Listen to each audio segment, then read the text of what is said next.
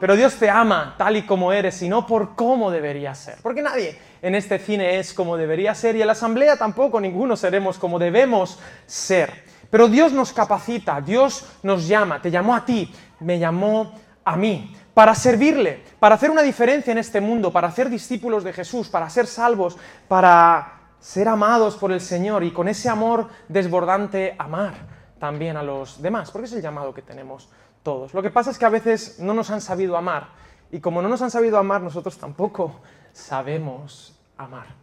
Permitidme contaros la historia de un, hombre. Eh, era un buen hombre, un hombre que había sido un hombre muy valiente, era un soldado, le había ido muy bien en la vida, un hombre que había demostrado valor, entereza, había mostrado capacidades de liderazgo. Y cuando un soldado romano demostraba estas características, a los dos o tres años de su servicio era ascendido a centurión. Un centurión era alguien que ostentaba un cargo de autoridad sobre mínimo unas 80 personas. Seis centuriones hacían una cohorte de en torno a unas 600, 500 personas. Y el centurión era, de alguna manera, el, hilo conductor del ejército romano, era el sistema operativo del ejército romano. Y Julio, yo sé que tenemos algún Julio en la sala, pero en este caso Julio era un centurión, le ha ido muy bien en la vida, era un hombre posicionado, un hombre con autoridad y era buena, buena gente, un hombre muy resolutivo, que le gustaba tomar decisiones rápido. Y el preso más conocido de la provincia apartada del Imperio Romano de Judea era un hombre llamado Pablo, Saulo de Tarso. Llevaba dos años en Cesarea Marítima y era un preso muy extraño, porque además estaba siendo tratado como una especie de mártir en Judea. Miles de personas le tenían como el referente número uno de un nuevo movimiento llamado el cristianismo, aunque en aquel momento todavía no se llamaba así. Pero miles de judíos hablaban de aquel Pablo que llevaba ya dos años en prisión. Era tan famoso que cientos de soldados tuvieron que llevarle de Jerusalén a Cesarea. Y dicen las malas lenguas que comía en la mesa con Festo, que era buen amigo de Agripa y que casi les convence. Era probablemente el preso más conocido de, de Oriente en el Imperio Romano. Y le encomendaron a él tienes que llevar a este preso, porque no solamente es judío, es ciudadano romano y ha apelado a César. Así que tu trabajo va a ser, querido Julio, llevar a este preso famoso hasta el mismísimo César. Julio entonces va a Cesarea y conoce a Pablo de Tarso y de primeras le cae bastante bien y desde ese momento lo va a tratar con bastante humanidad. En el capítulo 27 de Hechos, Lucas, el autor, ¿qué tal? ¿Estamos bien? no os he perdido, ¿no? Que quería presentaros a Julio, me cae muy bien este tipo. Pablo, Pablo lleva un montón de capítulos dando discursos. Lucas ha escrito el discurso con Agripa, el discurso a Festo, nos ha mantenido en un lugar. Pero como toda buena película de acción, al final vienen los fuegos artificiales. Y si alguno estaba medio dormido en el capítulo 26, de repente en el capítulo 27 y 28 los discursos largos se han acabado. Comienzan los petardos, comienza la mascletá, comienza la aventura. He titulado a este mensaje Sálvese quien pueda. Sálvese quien pueda. Y ahora vamos a ver la providencia de Dios, pero no en un discurso, sino en la vida. Vamos a ver la providencia de Dios no en la tranquilidad, sino en la tormenta. Vamos a ver que seguir a Jesús, queridos, tengo una buena noticia, no sé si es buena o mala para ti. Seguir a Jesús es el lugar más peligroso que existe. No es el más seguro, es el más peligroso. Es donde hay más riesgo, en todos los sentidos. Pero Pablo quería seguir a Jesús. Estuvo dos años en Cesarea, tranquilo. Y ahora Lucas escribe, nosotros fuimos. Él se subió a un barco con Julio, el, centurión, con al menos 80 soldados más y algunas personas que tenían que ser trasladadas a Roma. No había barco oficial. A Julio le dijeron, toma todo este dinero, estos sextercios serían, o no sé cuántos serían, y tienes que ir de barco en barco hasta llegar a Roma para poner a buen recaudo a Pablo, algunos presos más, y que Pablo llegue ante César. Porque a este tipo lo están queriendo matar en todas partes donde va. Se suben entonces Lucas, porque él va a utilizar la primera persona del plural, Aristarco y Pablo. Llegan a varios puertos, a Sidón, y en Sidón dice que Julio trató humanamente a Pablo. Él no era cristiano, obviamente, pero era buena gente y trataba humanamente a Pablo, dice el versículo 3. Se llevaban bien y llegaron a un lugar que paradójicamente se llama Buenos Puertos. Y en Buenos Puertos toman una decisión equivocada. Dice que habiendo pasado mucho tiempo y siendo ya peligrosa la navegación por haber pasado ya el ayuno, es decir, la época donde había buenos vientos en el Mediterráneo, dice que Pablo les amonestaba diciéndoles, varones, veo que la navegación va a ser con perjuicio y mucha pérdida, no solo del cargamento de la nave, pero el centurión, Julio, que era un tipo resolutivo, daba más crédito al piloto y al patrón de la nave que a lo que Pablo decía, y siendo incómodo el puerto para invernar, aunque se llamaba Buenos Puertos, se ve que no era un buen puerto, dice la mayoría, la mayoría acordó zarpar también de allí, por si pudiesen arribar a Fenice, puerto de Creta que mira al nordeste y sudeste, e invernar allí. Es decir, soplaban buenos vientos y el criterio humano dijo, es por aquí. Y no era por ahí. A veces los vientos nos engañan, a veces nuestro criterio. No tenemos la sabiduría suficiente. Pero Pablo se enroló en ese barco. Y entonces comienza la tempestad en el mar. Y me encanta Lucas, porque Lucas siempre dice las cosas muy elegantemente. ¿Os acordáis en Hechos capítulo 15, cuando en la asamblea de la iglesia dice que tuvieron una discusión no pequeña? ¿Os acordáis de una discusión no pequeña? Pues aquello fue una discusión que flipas. Pues aquí dice que acosados por una tempestad no pequeña. O sea, es lo mismo, pero... O sea, una tempestad alucinante. Una tempestad que no había marinero que, podría, que pudiera enfrentar. Casi pierden el esquife, el barquito de seguridad, ¿vale? Ese del de Titanic que se subieron algunos. ese, ese, barquito que tenían, casi lo, lo pierden. Entonces Pablo como hacía mucho que no comía, le dijo, vamos a comer todos, aquí o cabemos todos o no cabe ninguno. Entonces a los presos, a los soldados, 14 días estuvieron sin comer, con peligro de muerte, pero dice Pablo, ah, os exhorto a tener buen ánimo, pues no habrá ninguna pérdida de entre vosotros, sino solamente la nave, porque esta noche ha estado conmigo el ángel del Dios, de quien soy y a quien sirvo. No temas. Siempre dice Dios así, ¿eh? Siempre comienza con eso. No temas, es necesario que comparezcas ante César, y he aquí, Dios te ha concedido todos los que navegan contigo. Por tanto, varones, tened buen ánimo, porque yo confío en Dios, que será así como se me ha dicho. Con todo es necesario que demos en alguna isla. Total, aquellos de película, es de barco pirata, he puesto que, había una canción que no la han puesto al final, la de Willerman, la de tan tan tan tan tan tan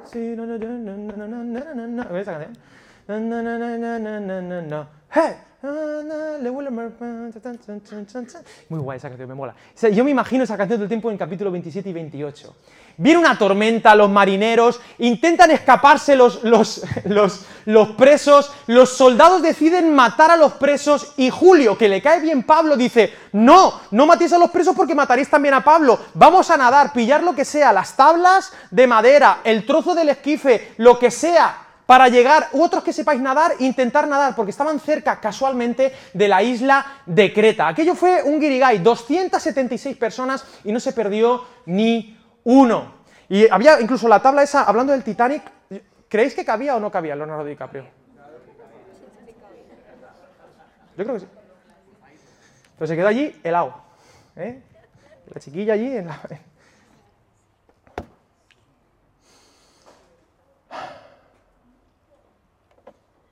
Queridos, Dios nos llama a embarcarnos ¿eh? en un barquito. Es, interesante la, providencia. Eh, llevo hablando de la providencia unas semanas. Los errores de los demás también son providencia para ti. Pablo dijo, en este barco no hay que subirse hoy. Pero se vio obligado a subirse al barco y se subió. Y sabía lo que iba a pasar. ¿Qué seguridades tenía Pablo? ¿Te, irá todo bien en la vida? No, no. No hay seguridades cuando te subes al barco. Hay una. Dios le dijo, a Roma llegas. El propósito de Dios se va a cumplir en tu vida. A Roma llegas. Ahora, ¿cómo? Ya veremos. Queridos, la voluntad de Dios es el ojo del huracán. No es seguridad. La vida cristiana, la vida de iglesia, es incertidumbre. Si tú estás buscando en la comunidad cristiana Valentia seguridades, no te voy a dar ninguna más allá de la esperanza de la salvación. Todo lo demás son incertidumbres, porque la aventura sin incertidumbres no vale la pena. Hay tormentas, pero mi Dios es el Dios que se manifiesta en medio de las tormentas. No hay que olvidar que es el Dios que salva. E incluso los errores ajenos, para Pablo, eran providencia. Tú sabes que gracias a eso, las 276 personas del barquito, esclavos, soldados e incluso el propio centurión Julio, se competirán al Señor. A veces los errores de los demás son el mejor favor que Dios te puede hacer, pero tú no lo sabes. Hay cosas que tú no vas a entender en la vida. ¿Por qué me viene esto? ¿Por qué pasa esta tormenta? Querido, la incertidumbre es la norma. La vida de fe implica riesgos. Si somos una comunidad de fe, no podemos ser una comunidad de seguridades. El mundo te ofrece seguridades. La fe te ofrece incertidumbres y te dice, confía, confía en mí. No lo entendemos todo. Ahora yo te pregunto, ¿debemos entenderlo todo para confiar? Las nuevas pedagogías dicen que sí, que a los niños hay que explicarles las cosas y que cuando las entiendan tienen que obedecer. Pero en el reino de Dios no es así. En la vida cristiana, es decir, en la vida humana, hay que obedecer para entender. Es al revés. Y me viene a la cabeza el ejemplo de Job. ¿Os acordáis de Job? Me encanta Job. A Job le pasó de todo. Se enfermó, perdió a su familia, menos a la mujer, que casi uno dice, oh, a ver si lo hubiera perdido hubiera estado mejor las posesiones, las riquezas. ¿Por qué? ¿Por qué me pasa esto? ¿Por qué me pasa esto? Y entonces llegan sus amigotes, Elifaz, tal, y empiezan a hacer teología. Esto te pasa porque, por esto, esto te pasa porque te has portado mal, esto te pasa por, porque hiciste esto, que si la abuela fuma, que si el padre bebe, esto te falta por... Eh, razones, razones porque eres pecador. Pero llega un punto en que la conversación llega a un lugar muerto. Y tiene que intervenir Dios mismo, Dios en persona. Y Dios cuando en medio, dice que, me encanta, dice, porque se presentó desde un torbellino. Dios no se presenta en plan, Dios se presentó en un torbellino, entró en la conversación y se puso a hablar. ¿Por qué me pasa lo que me pasa? Y esto es lo que te dice Dios en el nombre de Jesús. Escucha, fíjate, a mí me, encanta. En el capítulo 38 de Job, Dios respondió desde un torbellino y permíteme, he seleccionado algunos versículos. ¿Quién encerró con puertas el mar? Cuando se derramaba saliéndose de su seno, cuando puse yo nubes por vestidura suya y por su faja oscuridad, y establecí sobre él, mi decreto, le puse puertas y cerrojo, y dije, hasta aquí llegarás y no pasará adelante, y ahí parará el orgullo de tus olas. ¿Has entrado tú hasta las fuentes del mar y has andado escudriñando el abismo? ¿Te han sido descubiertas las puertas de la muerte? ¿Has visto las puertas de la sombra de muerte? O sea, le está diciendo, pero tú sabes con quién estás hablando, Cari. ¿Podrás tú atar los lazos de las Pléyades? ¿O desatarás las ligaduras de Orión? ¿Sacarás tú a su tiempo las constelaciones de los cielos? ¿O guiarás a la osa mayor con sus hijos? ¿Supiste tú las ordenanzas de los cielos? ¿Dispondrás tú de su potestad en la tierra? ¿Alzarás tú de a las nubes tu voz para que te cubra muchedumbre de aguas? ¿Enviarás tú los relámpagos para que ellos vayan? Y te dirán ellos, henos aquí, ¿quién puso la sabiduría en el corazón? ¿O quién dio al espíritu inteligencia? Y luego el 38, el 39, el 40 y el 41 es todo el tiempo Jesús, Dios, haciendo preguntas retóricas a Job y a sus amigos. Son capítulos arrolladores.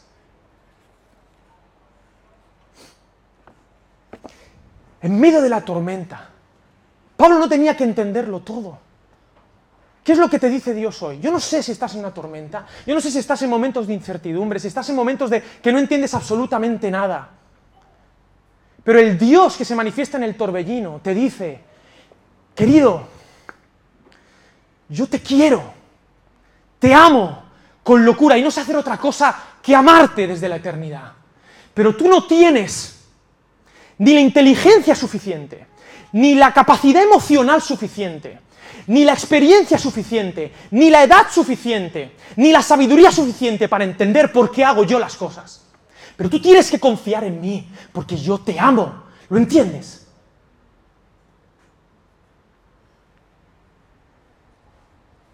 ¿Entiendes o no? Yo soy Dios. Y ahora tú no lo puedes entender, pero me tienes que obedecer, porque así madurarás, crecerás y te parecerás un poquito más a mí. Y este es el secreto, escúchame bien, este es el secreto de la madurez. Obedecer para entender. Hoy en día en el mundo la educación te dice, no, explícaselo a los niños y hasta que no lo entienda, que no lo haga. Digo, ¿cómo? Tú le estás pidiendo a mi hijo de tres años, Martín, que entienda todas las órdenes que yo le doy a mi hijo. Si tú tienes que esperar a entender la orden, el jefe es tu mente y tu mente falla mucho. Si tú tienes que esperar a entender lo que Dios quiere para ti, el Dios es tu pensamiento, no el Señor.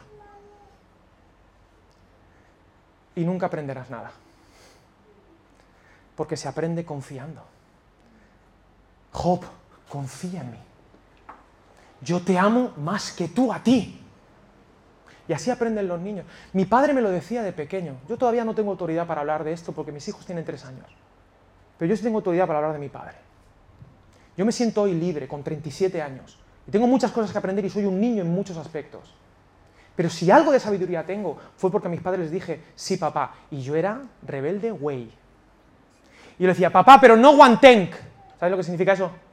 Papá, no guantenk. Y yo se lo decía, no guantenk. Y mi padre me decía con todo el cariño, es que no te escantendreo. Tienes que oír, porque yo te voy.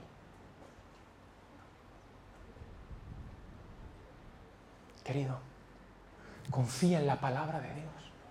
Confía en Dios en medio de la tormenta. Yo no sé si vas a naufragar, es posible, pero que llegas a Roma, llegas. ¿Me hago entender? Y ojalá esto se te clave en tu corazón, porque esta es la cosmovisión cristiana de la pedagogía. Porque es como Dios nos trata a nosotros, como un padre que ama a sus hijos, que solo sabe amarnos. Porque la voluntad de Dios es el ojo del huracán. No hay nadie en quien confiar, solo en Dios, solo en Él. Dios es el gran protagonista en Hechos de los Apóstoles. Pablo se limita a seguirle. Y por eso se convierte en Pablo. Pablo no es Pablo porque sea el tipo más inteligente que había en el imperio romano, que lo era. Pablo no se convierte en Pablo porque tuviera posesiones. Pablo se convierte en Pablo porque le dijo que sí al Señor, aunque no entendía la mayoría de las cosas. ¿Me hago entender? Anem. Ahora, si tú estás esperando ir y para ir tienes que entender, ya te digo yo, que no irás nunca. Si sacas la calculadora para ir, no irás nunca. Te saldrán mal los cálculos, como al joven rico. Véndelo todo, dáselo a los pobres. Marcos 10. Y ven, toma tu cruz y sígueme. Y sacó, el joven rico sacó la calculadora y dijo, no me sale a cuenta. Y perdió. Porque no sabía que la persona que le decía eso era la persona que más le amaba, Jesús. Y llegan, llegan a Malta. Y allí, yo estuve en Malta y es un lugar rocoso, Malta es una isla en el centro del Mediterráneo. Y allí resulta que, claro, se salvan todos y Pablo es como un héroe, le tratan como a un dios. Pero va por, a por madera y le pica una víbora. Dicen, bueno, eso es porque es preso y ha, escapado del mar, pero no de los dioses. Y esperan que se muera. Y el tipo no se muere. Y entonces todavía lo, quieren más, pero es que lo, lo, reciben en casa del tío más poderoso de la isla, se llama Publio. Publio. Y está ya en casa tres días de Publio y dice, mi padre está malo, tranquilo que lloro por él. Y ahí están Julio, Lucas, Aristarco, Publio, el padre, ora por el padre y se sana. Se corre la voz por la isla. Hay un tipo que sana a los enfermos en el nombre de Jesús. Y empiezan a llegar enfermos y empiezan a sanarlos. Más los 276 del barco, que eran esclavos y soldados. Hacía tres días se querían matar los unos a los otros. Y ahora eran la iglesita de Malta. Y luego llegan a Roma. Y, ya comienzo a terminar, si es, que, tampoco hay mucho más que decir, si es que aquí, fíjate. Se, van en un barco con cast que, me, gusta, porque es un barco más pagano que, que, que, que tiene de símbolos a Castor y Pollux. Uno que era un hijo de Zeus, hermanos gemelos de padres diferentes. Vale, eso cómetelo como te dé la gana, pero era la... Porque eh, se embaraza de un hombre y de Zeus, disfrazado de cisne. A mí la mecánica de eso no quiero saber. Castor y Pollux, se sube al barco, ¿no? Un hijo del hombre, un hijo de Dios, interesante, y él ahí predicando el Evangelio hasta que llega a la península itálica, ¿no? Y llega por ahí, luego pasa por la, vía Apia, eh, las tres tabernas, y llega a Roma, y claro, él llega con qué? ¿Con qué llega? Con toda la iglesia. ¿Y quién es uno de los miembros de su iglesia? Julio, y entonces dice que los meten a todos en la cárcel. Esto es súper gracioso. Bueno, sí, exacto, sí. dice que tres días después, tacata, eh, dice, cuando llegamos a Roma, versículo 16, el centurión entregó los presos al prefecto militar, pero a Pablo, dice, este es el pastor. Dice, este está encerrado, pero se le permitió vivir aparte. Y lo pusieron en una posada, en una especie de casa de alquiler, con un soldado que le custodiase. A lo mejor era otro hermanito de la iglesia. No sabemos. Y luego llegan los judíos, y algunos creen en él, otros no, otros confían en Jesús, pero de repente nos damos cuenta del proyecto de Dios. Hasta en los errores de Julio estaba la mano providencial del Señor, pero yo quiero que Pablo siga predicando en Roma. Y voy a hacer que este Julio, ¿me, entendéis? Hasta en los errores, me fascina Jesús. Un punto pastoral. Si tú eres creyente, a lo mejor conoces a algún Julio que se equivoca. Pero Dios lo quiere mucho. Y a veces sus errores te van a afectar, pero Dios lo quiere mucho. Y tú no sabes lo que la providencia de Dios puede hacer a través de ti, con ese Julio. Pablo creía que él lo que tenía que hacer era llegar a César. Pero fíjate el Señor los planes que tenía. De salvar a 276 personas, más en Malta probablemente institucionalizar una nueva comunidad de creyentes con el tipo más influyente de la isla. Y si no pasa todo lo que pasa, nada de lo que estoy contando hubiese ocurrido. La providencia del Señor. Porque Dios no sabe hacer otra cosa que amarte. Pero tú tienes que confiar. Y termina Hechos. Y predicando, dice, y Pablo permaneció dos años enteros en una casa alquilada. Me cachi la mar. De dos en dos. Dos años en Cesarea en la cárcel. Y ahora dos años en otra cárcel, más o menos, pero en Roma. Nada más que cambiaba la, había la ventana y en lugar de ver el mar Mediterráneo, pues veía el Coliseo. Pero era lo mismo. Pero fíjate, este tipo allí dice, recibía a todos los que a él venían predicando el reino de Dios y enseñando acerca del Señor Jesucristo abiertamente y sin impedimento.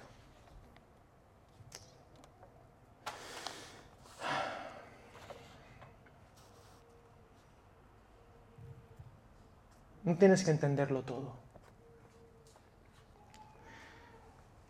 ¿Tú sabes qué hacía Pablo en Hechos 28? Ya, a ver.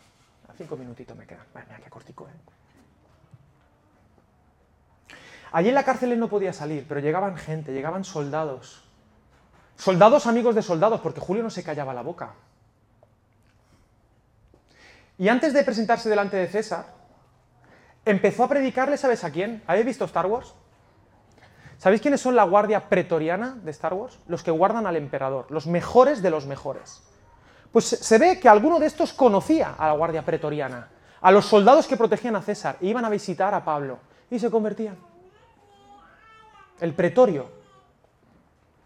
Y entre otras cosas, Pablo escribió una carta desde esa cárcel, que hemos estudiado ya en la iglesia y con la que quiero terminar. La carta a los filipenses. Y él escribe esto, y necesito terminar con esto, porque este texto es para mí fundacional. Filipenses capítulo 3. Así termina la historia. Y fíjate cómo brillarán estos versículos sabiendo todo lo que ha vivido Pablo.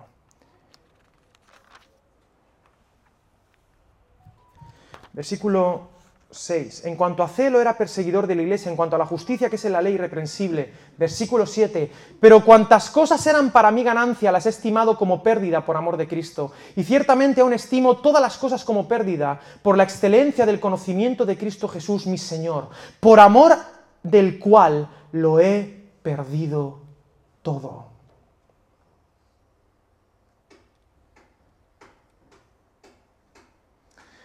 Y lo tengo por basura para ganar a Cristo. Y ser hallado, ser hallado en Él, no teniendo mi propia justicia que es por la ley, sino la que es por la fe de Cristo, la justicia que es de Dios por la fe, a fin de conocerle y el poder de su resurrección y la participación de sus padecimientos, llegando a ser semejante a Él en su muerte, si en alguna manera llegase a la resurrección entre los muertos. No que lo haya alcanzado ya, ni que ya sea perfecto. Pablo no era perfecto, sino que prosigo.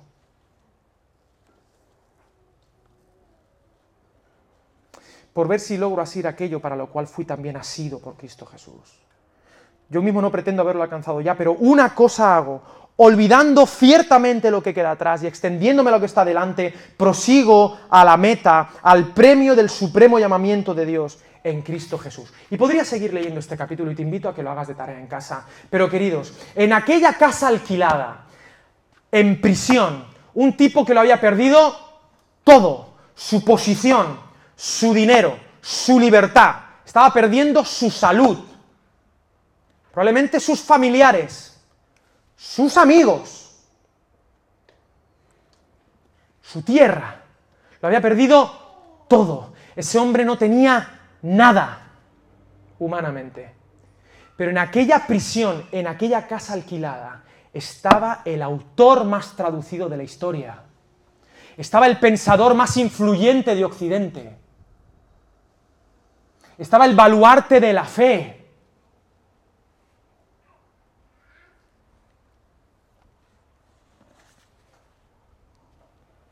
Porque Dios pone nuestras mejores metas detrás de nuestros mayores miedos, de nuestros mares y tempestades. Pero tú tienes que confiar en el Señor. Tú tienes que confiar y decirle, sí, Señor, y por amor a ti estoy dispuesto a perderlo todo porque tú me amas. ¿Me entiendes? Yo no te estoy vendiendo la moto, te estoy dando la mejor oportunidad de tu vida. Que suene la banda sonora de Willow que estaba sonando al principio que cuando tú camines, allí está, no tiene nada, pero va en el nombre del Señor y es la persona más poderosa de toda la ciudad. En aquella casa alquilada, alguien que no tenía nada era la persona más influyente del siglo I después de Cristo. Y de todos los siglos que han venido después. La pregunta es si estás dispuesto a no entenderlo todo y decirle sí a Jesús. ¿Me entiendes? Y esa es la invitación que quiero hacerte en Valencia. En Valencia cabemos centuriones, soldados, esclavos y hasta si queréis podéis intentar mataros, pero somos iglesia. Porque aquí o cabemos todos, no, no cabe ninguno. ¿Y qué te prometo? Te prometo tempestades. Te las aseguro. Porque seguir a Jesús es un lugar peligroso. Pero yo le tengo unas ganas a las tempestades. Luego, el día, pues igual. Pero queridos, te aseguro otra cosa. Llegaremos a la meta al premio del supremo llamamiento que es en Cristo Jesús. Amén. Pero tú tienes que decirle que sí al Señor y confiar en la providencia divina. Y tú preocupado por tu casa, preocupado por tu coche, preocupado por tu jubilación, preocupado porque he puesto todas las preocupaciones.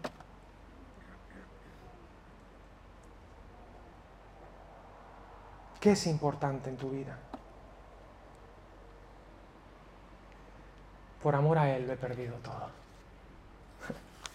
Lo había ganado todo. Lo tengo por basura.